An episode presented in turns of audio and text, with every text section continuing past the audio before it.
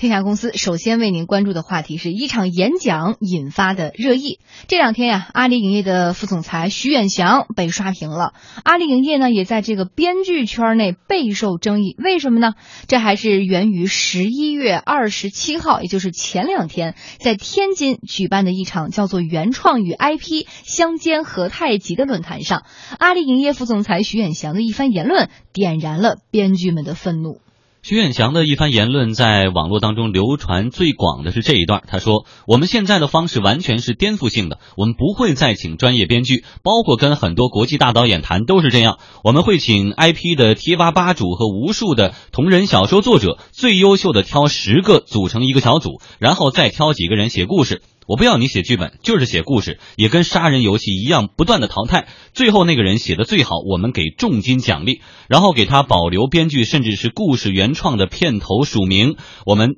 在这样的。在这些大导演的带动下，找专业的编剧一起来创作，我觉得这个是符合超级 IP 的研发过程的。同时，徐远翔还提到自己研究的一个所谓的购票心理学，他认为其中有三件事情：首先就是有一个 IP，第二是要有强大的明星阵容，像韩国、台湾、意大利这些地方导演身价比明星低多了，故事虽烂，但是有很多明星阵容，那看脸也可以啊。第三啊，他认为这个购票心理学的第三点要符合你这个。电影有没有概念？有没有可逆袭的可能性？如果三个条件一条您都不占，那肯定是颗粒不收。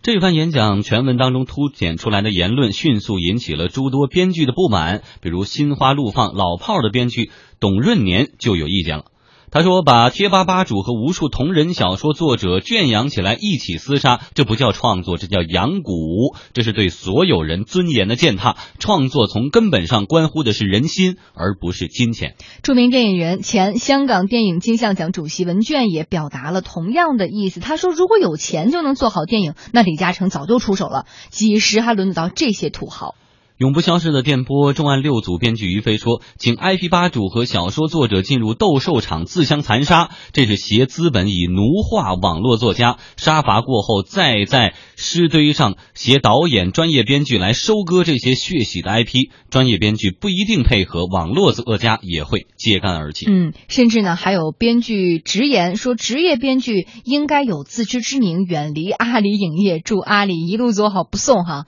呃，看来大家的情绪还是。”是呃比较愤怒的。那今天呢，我们的记者也是采访到了一位编剧哈，他也表示说，徐艳翔的说法真的是有一点言语偏激了。最近关于这个 IP 和那个编剧这个之争，我觉得已经持续了很长时间了。因为最近电影市场确实是比较火热，大量的资金都往这个电影市场去流。第一方面，我觉得可能是暴露出就是我们现在整个一个影视制作业的投资方的一个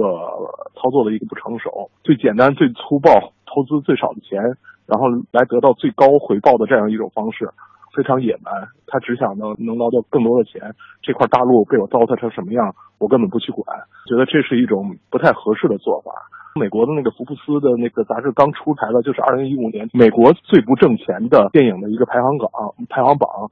前几位我大概总结了一下，基本上就是徐远翔所说的，呃，有大 IP，然后有大明星，所谓的概念。这前几位基本上都能包括，所以我觉得说的这几个元素只能是一个影视剧众多元素当中很少的一部分，它不能决定整个一个大局的东西。觉得片面强调这个是不合适的。嗯，不过这位编剧也坦言，中国编剧市场啊不够成熟，在有一些影视公司我见到过。他们确实是这样操作的，而且有很多编剧是甘愿接受这种操作的，因为编剧这个行当毕竟门槛比较低。我看到好多编剧没有自己的职业操守，他们为了自己的利益可以去没有底线的向投资方去妥协，这个可能跟整个编剧市场的一个不成熟也有关系。好，我们就这个问题来跟今天的嘉宾张毅来探讨一下哈。呃，其实我们之前哈看到徐远翔，他也对这个事情发布了一些声明，说这是断章取义，只是把我一部分的讲话当做一节截出来。但是这一节确实是这个这个意思哈，引得编剧和 IP 之间现在已经互相的这个对立。但是这两者之间的矛盾真的有这么大吗？未来？会真的出现类似这样他说的这种情况，杀伐的情况吗？其实徐远翔本人也是从这个编剧这个岗位上转型到职业经理人的。呃，我们看就去年上海国际电影节的时候，当时博纳的总裁于东说了一句话，他说未来的电影公司。嗯，注定是要给 BAT 打工的。嗯，说明什么意思呢？就是互联网加，互联网加很多行业，如今啊，互联网加已经开始改变电影这个产业了。什么叫 IP 呢？IP 就是那些被可以被改编的知识产权的内容，对吧？是这样一个定义。那么我们看的话，其实呃，阿里，我觉得阿里的副总裁，阿里影业的副总裁来有这样一种表态，我并不是特别的意外。因为互联网加进入到电影产业之后，他这次之所以如此的看重 IP，IP 这个产业，就是说能够通过这样一种方式。和他的年轻的受众有一个直接的对话和直接的交流啊！我们讲现在很多的影业公司，特别是互联网加进入互呃电影产业之后，都有一种 IP 的焦虑症啊，或者是 IP 的恐惧症。为什么呢？就是他们越来越看到，很伴随着很多这种带有 IP 痕迹的快餐式的电影产品赢得了高票房之后，他们内心一种深深的一种焦虑症，就想捕捉到更多的能够实现票房。暴涨的这样一种 IP 的一种定向啊，那么所以说呢，就是包括阿里影业它出这样一种言论的话，我觉得一点都不意外。但是呢，对于传统的编剧这些这个行业，可能是一种感情上的一种伤害。但是我觉得这个也要两面的看，就是一方面，为什么阿里也如此看重 IP？就是电影这个产业是一个高度的 B to C 的一个产品。所谓的 B to C，就是说你的票房高和低，它不是说你的机构来认可的，也不是编剧本身来决定的，而是消费者来买单的。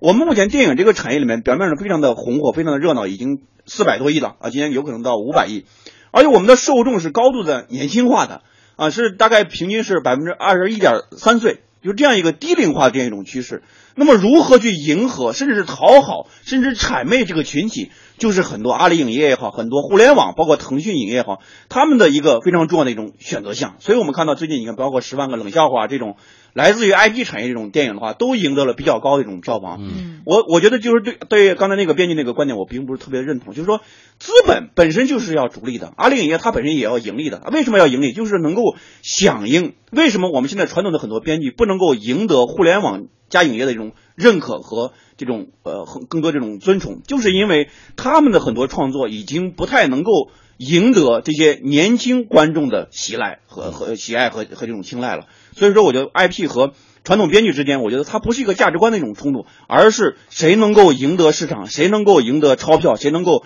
赢得票房的这样一种终极的检验。呃，我们再来说这种集训啊，或者说都放到一个斗兽场里你死我活这种方式哈。我前两天刚去把这个饥饿游戏的大结局给看了，我在想，在这样的一个斗兽场里，把拼体力、拼生存技能或者拼记忆力这种人放进到这里面，大家比赛像体育运动员那样，输了就。走开，赢的那个人就通吃。但是这样的规则适不适合于创造力这个行业？我们能不能把一帮写歌的、一帮写故事的、一帮作家用这种方式？我看你们最后谁能赢？这个好像不是一个单一标准能够评判出来的吧？但是现在这个电影市场，这个确实是杀伐很激烈的，就是因为投资也是讲究回报的。任何的时候，你如果有投资没有回报，或者说多投资小回报的话，对于很多影业公司来说，也是一个非常严重的一个事情。阿里影业本身也是多年亏损，一直亏损额度还非常高。那么 IP 这个事情，为什么大家这么重视？就是它是一个更接，相比于我们传统的生产流水线上专业生产出来那种产品的话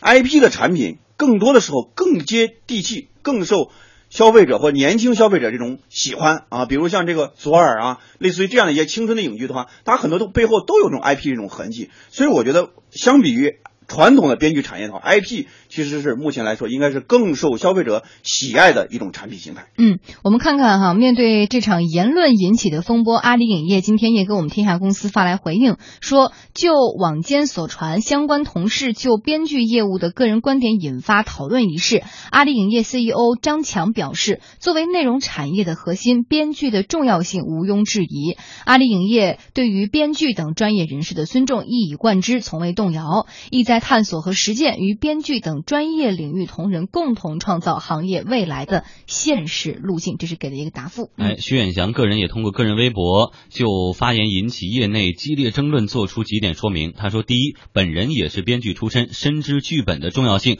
而且对于编剧同行之尊重由来已久。第二，媒体有些断章取义，建议大家读完全文，而且参考当时对话的语境。第三，从未说过只要 IP 不要编剧。而只说 IP 和编剧构成剧本产业链的前端和后端。嗯，对于徐远翔所说的，也有的编剧呢觉得这个话呀有点话糙理不糙的意思。编剧王佩发文说，他就觉得徐远翔的有些话还是有道理的。他认为，面对一个主要由年轻人组成的电影市场，还有转型期粗糙浮呃粗糙浮躁的审美心态，资本逐利的本性决定了，像阿里影业这样的机构一定会用最省事、最快捷的方式。来收割观众，谁更年轻、更饥饿、更凶猛？当然不是那些有了一定作品和地盘的专业编剧，而是那些网络娱乐最前线摸爬滚打的贴吧吧主、微信群主，还有网文玩主，以及各种要钱不要命的主。呃，同时他也说，现在的中国专业编剧们日子实在是太好过了。嗯，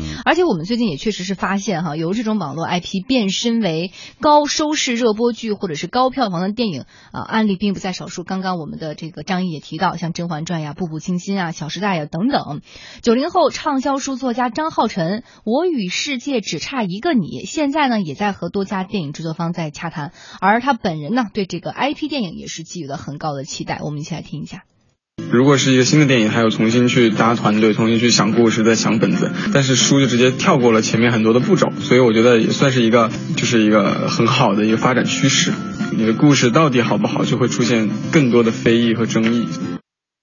IP 开发还在持续升温，不过有编剧表示，很多所谓 IP 其实离一个能够拍摄的剧本啊，还差着很远的距离呢。我刚刚完成一个作品，应该也算是一个 IP 的，就是当年古龙的一个原创的小说。从最开始接手这个小说到最后完成剧本，是花了大概两年多的时间。我相信有的编剧可以花两个月的时间来完成，因为当时确实是有的人向制片方提议，就是说，啊，古龙的小说你看这么厚，写了这么多，那我们直接找编剧把那个原书抄一抄，抄成剧本不就可以了吗？这个方法是不可能的。IP 可以吸引很多人的眼球，可以让很多人产生共鸣，我觉得这是可取的。但是我觉得只是一种方式，还存在有各种方式。大家欣赏的口味是多元的，不是大家只看 IP 或者大家只看原创的这些东西。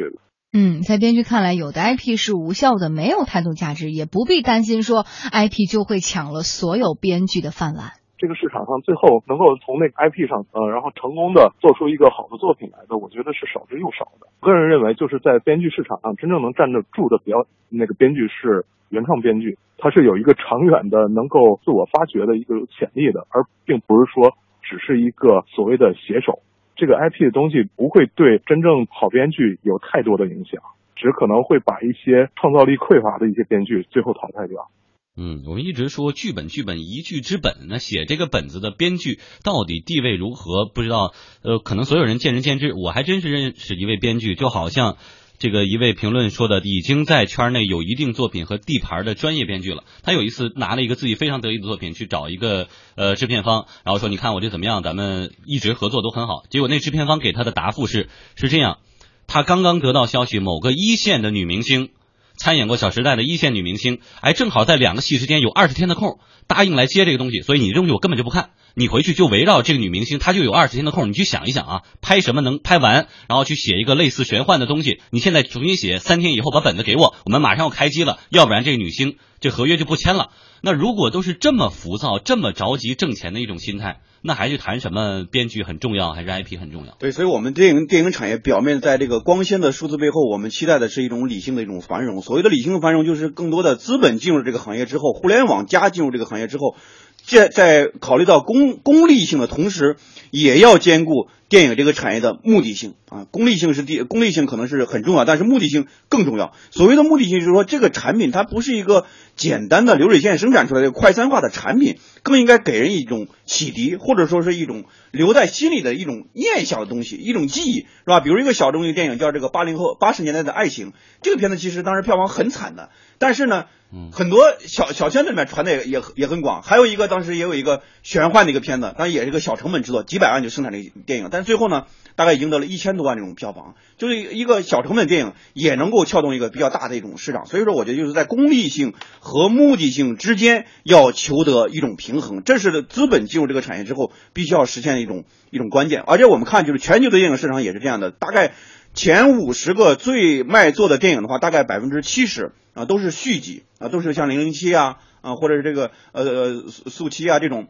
有系系列片。然后票房的百分之六十三都是这种序列片来产生的。所以说，我觉得电影这个产业里面。说到底，不管是 IP 还是专业的编剧，其实说到底还是内容为王，内容一定是第一位的。虽然说投资人决定游戏规则，但是你的内容的生产的精良性，内容本身这种质地的话，影响一个片子的那种核心。但是现在很多影业公司啊，也喊出这样一种口号，说 IP。IP 这个事儿是影响影业发展的一个胜负手，或者说最核心的一个关键。但我觉得 IP 非常重要，但其实 IP 很多 IP 的话也是需要改良，也是需要升级，也是需要改变的。它不是围绕某一个明星来生产一个产品，而是围绕消费者，围绕你的年轻的用户来生产一个优质的产品。嗯，好的，谢谢张毅的点评。